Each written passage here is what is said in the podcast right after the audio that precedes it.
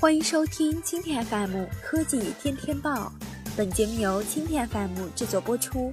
收听更多内容，请收藏订阅本节目，关注蜻蜓 FM 科技频道。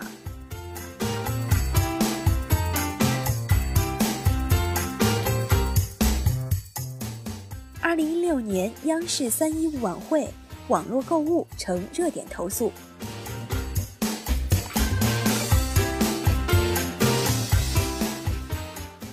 今年又是一年一度的“三一五”消费者维权日。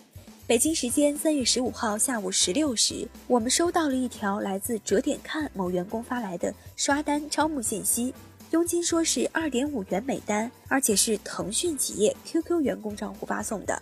之前也运营过多个导购网站，对其中的猫腻行为了解一些。但对于卖家来说，这样的存在作假行为的导购平台，价值基本可以为零。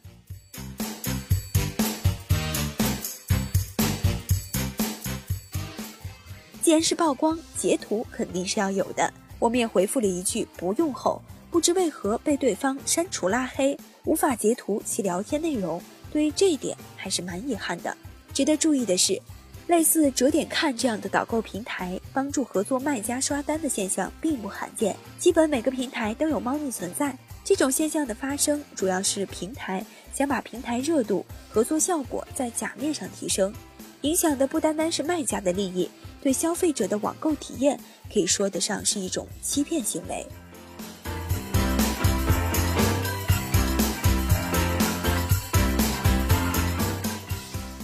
导购平台基本的激励方式有两种：一、通过买家购物获得淘宝客佣金，CPA 形式就是如此；二、通过与卖家合作收取押金或广告费用，最后还可以赚得佣金。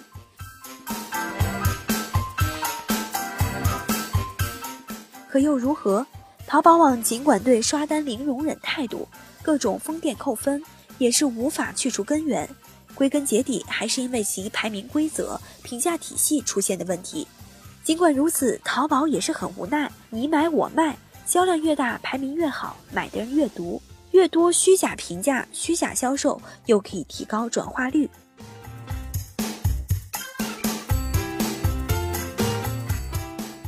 直通车家刷单的方法在淘宝卖家圈人尽皆知。二零一六年央视三一五晚会，今晚看点很多，大家可以通过电视或二零一六央视三一五晚会官网进行观看。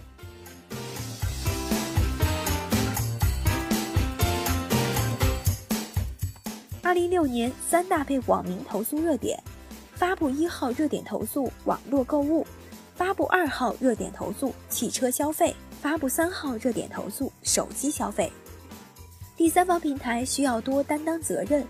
网络购物被投诉的最多，这也是情理之中。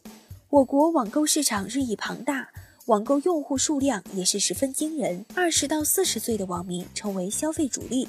再者，微商的崛起也势必会增加假货问题，监管部门需加大力度。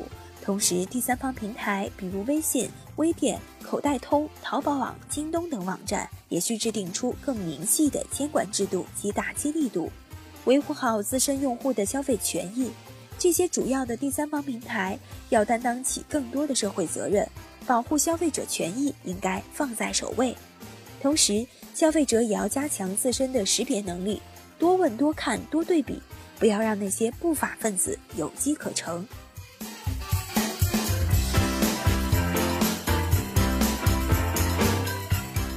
好，以上就是今天的科技天天报。